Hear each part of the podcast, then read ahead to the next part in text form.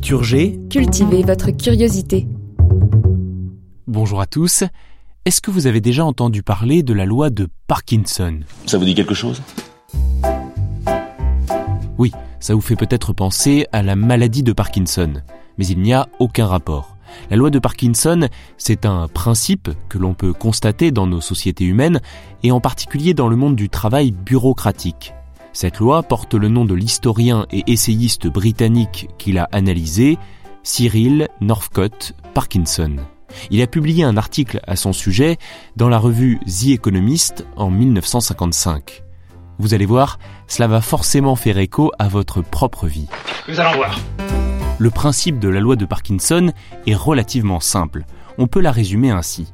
Le travail s'étire toujours pour remplir le temps accordé à sa réalisation.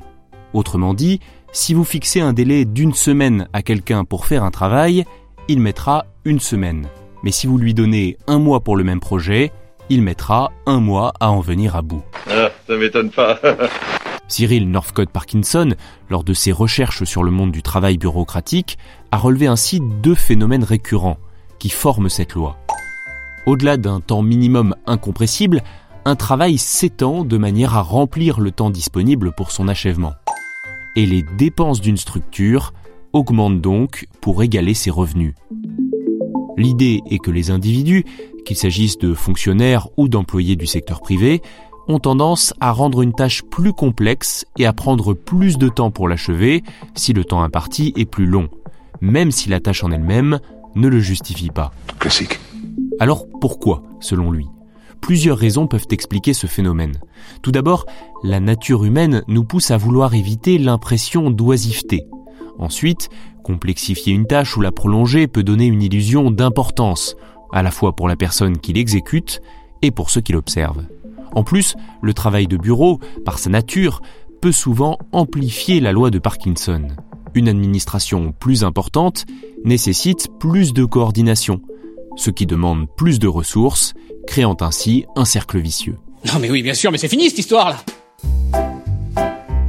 De nos jours, avec l'omniprésence des technologies et la quête constante d'efficacité, on pourrait penser la loi de Parkinson obsolète. Pourtant, elle reste tout à fait pertinente, et je pense que nous l'avons tous déjà expérimentée. Elle nous fait d'ailleurs réfléchir sur la façon dont nous appréhendons le travail. Je vais rester ici euh, et réfléchir un peu. Pour contrer l'effet pervers de la loi de Parkinson, l'idéal est d'avoir une date de fin, une deadline, ajustée en fonction de chaque projet, pour travailler efficacement sans être pour autant sous pression.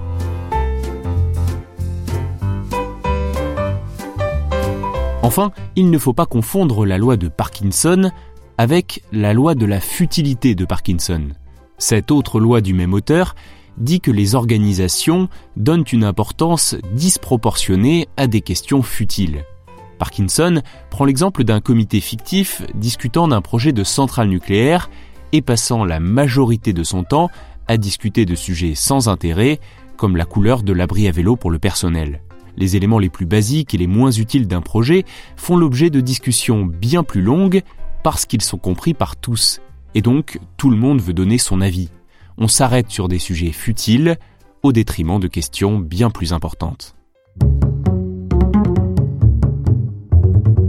Merci d'avoir écouté cet épisode, j'espère qu'il vous a intéressé. Si c'est le cas, pensez à vous abonner au podcast Culture G en activant les notifications. À très bientôt. Why don't more infant formula companies use organic, grass-fed whole milk instead of skim? Why don't more infant formula companies use the latest breast milk science? Why don't more infant formula companies run their own clinical trials?